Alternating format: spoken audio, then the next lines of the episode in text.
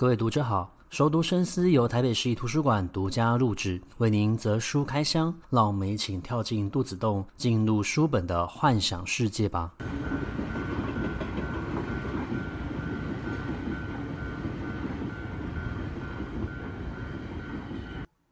欢迎回到熟读深思。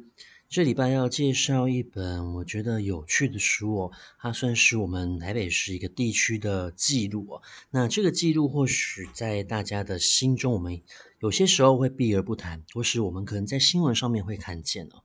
那我记得我在很久以前，大概五六年前的时候，看过这个作者的另外一本书。这本书呢叫做《无家者》。那我们今天要介绍的这本书的作者就叫做李梅轩哦。那《吴家哲》这本这本书很有趣，是他去记录了在万华地区，呃，一群无家可归的人。那这一群人，呃，他是以男性为主，他去访问这些男性为什么要生活在街头哦。那我当时候印象很深刻的是，其实有蛮多人他并不是没有家可以回去哦，相反的，他可能过去做着非常赚钱的工作，他可能是一间公司的老板哦。可是呢，因为经常失败的关系，必须要躲避债主，所以呢，他只好流窜在街头而不敢回家哦。那流窜在街头，成为了一位无家者。但他们其实还是会去寻找一些打零工的机会哦。那后来也是透过芒草心这一个组织的帮忙，然后寻协助他们去寻找一个可以固定生活的地方，然后可以去申请一些政府的社会的补助或是救助哦，尝试去安置他们哦。那当时候我对呃《无家者》这本书最大的一个。呃，深刻印象呢，就是我觉得李梅萱她的笔触并没有做任何的批判，她以一个听故事人的身份，把这些故事好好的详实，然后记录下来，让大家去知道这一群无家者背后其实有属于他们自己的人生哦。那他在多年之后出版了另外一本书，那这本书呢，它是以记录万华的女性为主哦。那这本书呢，叫做《茶室女人心》哦。我不太清楚大家知不知道茶室的一个存在。我们其实或多或少都有看过，尤其是你到了万华，其实有还有蛮多茶室的一个存在。他们甚至有一条街。但茶室呢，它又跟清茶馆不太一样哦。清茶馆它就是一个喝茶、泡茶、聊天的地方，然后你可以点一些零食。点心哦，然后坐上一整个下午。可是茶室呢，其实在过去到现在，我们其实约略应该都有知道，它其实会提供一些呃女性陪酒的工作。那甚至你可以将这些女性带出场，付她一个出场的一个费用哦。那当然的，这本书它也不只去记录了在茶室工作的这一群女性工作者，也有一些女性，她们其实过去是工娼，那后来因为工娼废除了，于是呢，她们也不得已只好在路边。去招揽生意哦，毕竟大家都有各自的生活必须要过哦。那其实没有一个人比另外一个人还要来得轻松哦。所以《茶室女人心》它的副标题其实是万华红灯区的故事哦。不论我们愿不愿意承认这件事情，或是我们选择避而不谈、隐晦而不谈哦，其实这件事情都是一直存在的。那我们其实真正要去理解的是，为什么他们需要从事这一份工作？那你会发现到，其实，在阅读这本书的时候，时候有很多女性，她们是早期没有办法去选择自己的人生要如何过，还有可能结了婚，可是却被先生带到了万华，叫她要去茶室工作，然后她也不得已的只好做这份工作了，因为她可能会遭受到她的家暴，而家人也没有办法帮忙到她。那也有一些人是从南部上来的，那那他来到了台北之后，他就在万华这个地方。一刚开始，他可能从事的像是清洁碗盘，或者说是演奏音乐的工作。可是到了后来，年纪渐长，然后慢慢的失去了竞争优势的时候，他不得已的只好选择以自己的身体来赚钱，来换取生活的一个费用。那很多的女性，她们其实都有各自属于自己的一个家庭。那为了要让她的小孩不要受到影响，她们其实就会隐瞒自己做过这一份工作，或是正在做这一份工作。那也因此可能会导致她的小孩会觉得，为什么她的妈妈常常不在家？为什么没有办法陪伴她的一起生活？甚至当他们知道的时候，她可能会选择不要联络，以免惹祸上身哦。所以，其实在，在呃李梅萱所记录的这一群女性工作者，我觉得她们其实都背后都有属于她们自己的一个委屈哦。可是这个委屈呢，他们可能又利用别的方式去呃消磨，例如说他可能养了一个小白脸。或者是染上了赌博的坏习惯，亦或者是在那样的环境之下，他选择用比较夸张的消费习惯去满足个人的一个呃需求，让自己不要感觉到孤单跟寂寞。所以在看这个书的时候，我记得里面有一位受访者，他就说到，他说他不需要的其实是同情哦，他从来都没有需要别人的同情，他觉得有钱人有有钱人过生活的方式，那么穷苦人也有穷苦人过生活的一个方式，每一个人都有。自己必须要面对的人生的一个难题哦，但呃，在看这个书的时候，我也感觉到有一点点的难过，是有很多位的受访者都觉得自己的人生没有什么好需要分享的，尤其是当他谈到了属于他自己过去所经历过的这一切，到现在他可能还没有解脱，他可能还是必须要在生活的泥淖里面打滚了。他觉得他讲起这一些事情，讲到这一些话的时候，他的呼吸是没有办法喘过气来的，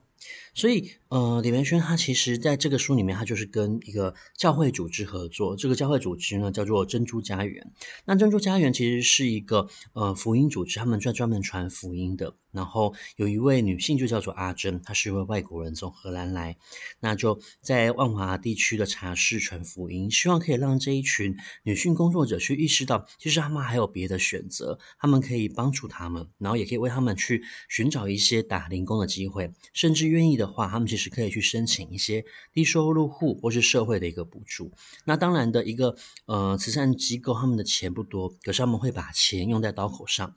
那也有帮助了一些呃里面的受访者去还清他们所欠下来的健保的卡的卡费，那他们重新可以获得到社会的医疗资源哦。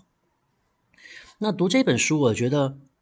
呃，它会引领我去思考一件事情，就是嗯、我们这个社会是不是？对女性特别的严苛，可是对男性特别的宽容哦。我们举个例子好了，嗯，我们常常在报纸或是新闻上面都会听见、看见，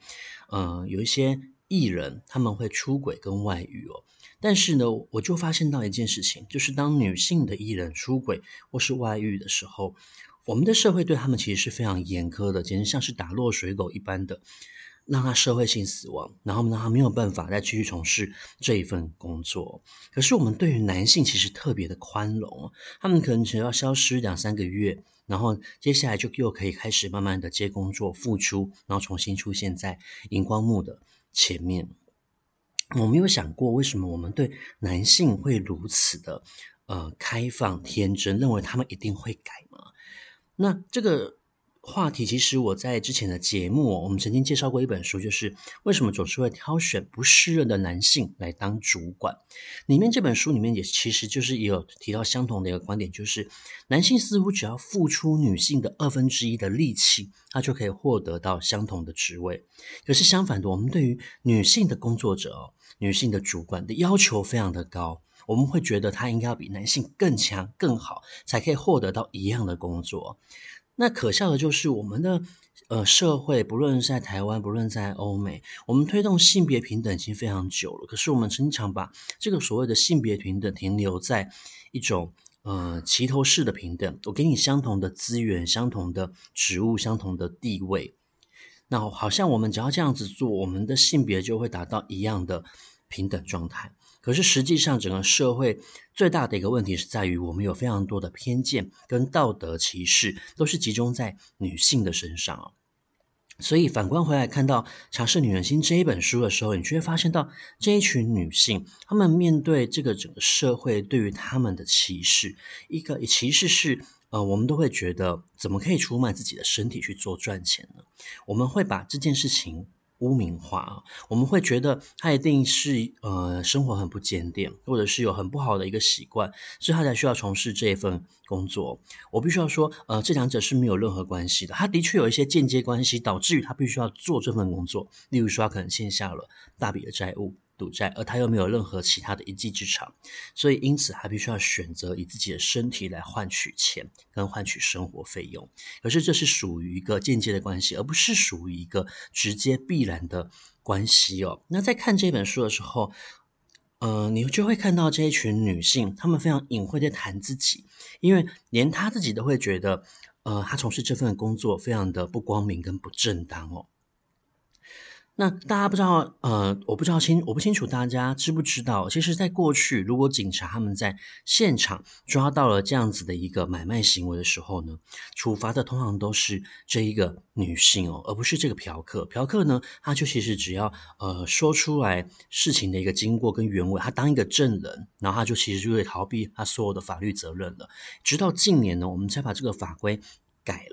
来变成是呃，不论是买方还是卖方呢，都必须要受到一定的一个惩处，跟负担起一定的一个法律责任。这其实也是一个，就是在过去我们以一个非常偏见的方式去认为，为什么这个男性会有这样子的一个买春行为，我们会有下意识的觉得一定是女性诱惑他或勾引他哦，所以必须要是女性负责，然后必须要是女性去受这样这样子的一个拘役哦。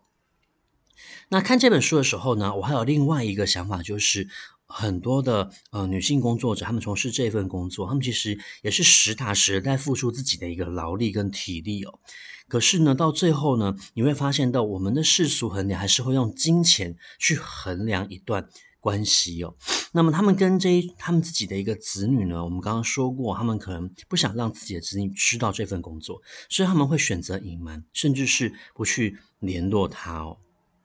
那我觉得这个也是在看这样子一本书的时候，你会发现到我们的社会其实，嗯，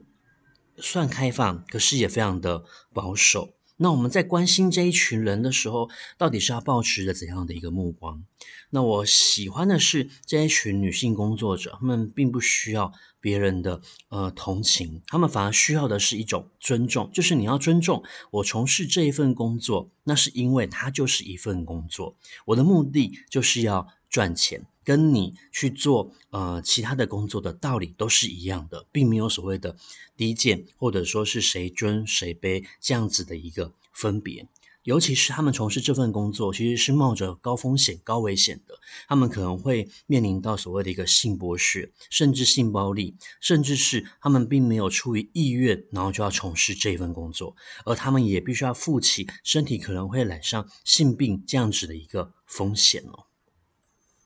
那呃，在这个书里面，它其实有分享蛮多的一个呃案例，我们讲案例也好，或者是说蛮多的故事也好，就有一个疑问，就是当我们让这一群人说出属于他的故事，我们究竟是要多理解他，还是其实我们让他说出？生命经验的这一件事情本身就是一种伤害呢。毕竟大家都有一个习惯，就是不想让别人知道自己过得不好。我们习惯把自己不好的部分、黑暗的部分隐藏起来。就像现在的社群媒体上面，你看到的所有照片，一定不可能有任何人去分享他现在的生活有多难过。大家想要的、想要让别人看见的，其实都是自己光鲜亮丽的那一面，而不是自己呃满身伤痕的那一面哦。所以，当他们讲出他们的生命经验，其实某一个程度来说，算是一种呃伤害。这个伤害可能不是我们愿意的造成的，可是当你做这件事情的时候，这个伤害就一定会发生，因为我们是在揭疮疤，我们让他把呃可能想要忘记的、不想要提起的过去，再次的说出来。可是我很喜欢呃在这个里面的推荐序呢，他就有写到一件事，他说在创伤心理学的。这个部分有一个一派的学派学术理论呢，就告诉我们，我们讲出这一些回忆，并不是想要去伤害对方，而是当这一群人经历过这一切的时候，当他说出来的时候，我们可以去创造一个新的观点切入，让他可以发现这段回忆对于他的意义，我们赋予他新的价值，因此他才会对他的人生产生不同的呃想法跟改观。那其实这就是一种对话咨商的一个历程，借由说出来的方法，让他自己也可以意识到，其实这段生命并不会白走，他确实非常的辛苦，然后经历过非常多的难过，可能呃跟他的家庭失和了，然后父母后来也走了，兄弟姐妹之间也没有再联络，他生下来的这些小孩，可能也交给了他的前夫，或者说是其他的家庭。来照顾他自己不方便把他们带在身边，可是当他说出来的时候，他其实某一部分也是把自己的过去重新拾起，然后重新去赋予这段生命经验的一个意义哦。那呃，这整个小书里面的故事非常的多，但是呢，我在这这地方就只分享一个我觉得印象很深刻的，这是一个阿嬷。那这一个阿嬷当然她也经历过非常多的风霜哦，包括她的先生，然后小孩。那她的小孩呢，呃，很年轻的时候就让其他的女生怀孕了，于是他们就生下来了一对双胞胎。可是这对双胞胎呢，又因为接生过程的不顺利，导致他们出现了脑性麻痹。那这对父母其实蛮不负责任的，他们其实没有照顾小孩，大概在小孩一岁的时候就把小孩送去了爱心教养院。那唯一会对这一对双生脑性麻痹的男生付出亲情的，其实是这一个在从事着性服务工作的阿嬷。那这个阿嬷其实每年的暑假都会把小孩接出来，然后带到他居住的地方哦。那万华有蛮多的那种便宜的雅房哦，他们生活环境比较差，可能空间非常的狭小，最多就是摆放一张双人床。那厕所是需要大家共用的。那因为两个孙子其实都是脑性麻痹者，所以呢，当他把两个孙子推进去房间呢，其实刚刚好就是那个空间的，也没有办法容纳其他多余的东西。那脑性麻痹者，因为他们嗯、动作比较不方便，他们需要靠别人。背或是抱我，可是阿嬷的年纪也大了，所以其实阿嬷在她的书里面，她就有提到说，她未来考虑的是不让弟弟再离开教养院，要把他安置在那里。原因是因为他年纪大了，他其实抱不起他。如果他硬抱的话，他可能会受伤，他也会受伤。所以为了小孩考量，他觉得这是一个非常痛苦的决定，但是他必须得做。那他的呃大孙子呢，是状况比较好一点，所以在念大学，然后也有人资助学费哦。那未来实际是可以投入到社会去工作的。那其实我觉得。嗯，或许两个兄弟都知道阿妈正在做什么工作。阿妈就有讲到一件事哦，他说住在那个雅房的时候呢，他其实很想把双人房换成单人房，这样子呢，大家生活的空间会稍微大一点点。可是很无奈的，其实那一个双人房，那个雅房呢，就是他的呃工作地点了。平常在没有小孩的时候，不是寒暑假的时候，其实他就是在那个地方接客哦，所以他的生活其实是有。一定的一个影响的，也就是他有需要做出一些抉择。那他们其实后来也有搬到一个一楼的套房，可是生活环境很差哦。可能像他们刚洗完澡，然后天花板跟电灯呢就同时都塌了下来，能够支撑这个三个祖孙的呢，竟然就只不过是一片薄薄的一个铁板哦。那我讲这个故事呢，是希望大家知道，在我们过生活的时候，其实他们也在过生活，那他们的生活环境是稍微差一点点的。那有几位呃，在这个书里面出现的工作者，他们都有提到万华的环境、生活环境、工作环境，某一些比较大家看不见的部分，其实是非常不好的，然后也充满着我们没有办法想象的情况哦。可是为什么他们明明知道，可是还一直都在万华呢？他们说，或许就是因为已经离不开这个地方了，所以呢，必须要学习去适应这个地方的环境。同时，也是因为在这个地方生活太久了，他已经熟悉这里，他反而把这个他乡当成了是自己的一个。故乡哦，那《茶室女人心》这本书，它是一本记录哦，它把这个地区发展的我们不愿意提到的、隐隐晦晦的，然后想要抹去的，然后想要试着假装没有这件事情的这一群工作者呢，把它带到了台面上，让我们看到了不只是他们的生命故事，你当然也可以从中去了解，原来茶室是这样在运作的，然后有哪一些地区性的一个分别哦。那我最后最后要提醒大家的就是，呃，所谓的一个性服务工作，一定要记得，它绝对也是一个一巴掌拍不响的，一定是有一方有需求才会诞生出服务嘛。如果我们今天没有任何这样子的一个需求，那这一群工作者他们其实也就不会出现了。所以要永远记得的就是，这绝对不是任何一方必须要负起的责任哦，它也不是所谓的一个。责任其实是说坦白的，说明白一点，它其实就是一份工作，而我们需要的其实是去污名化、去标签化。那如果你喜欢我们今天节目内容的话，也欢迎分享给你喜欢阅读的朋友。我们在下一期的空中书房再见，拜拜。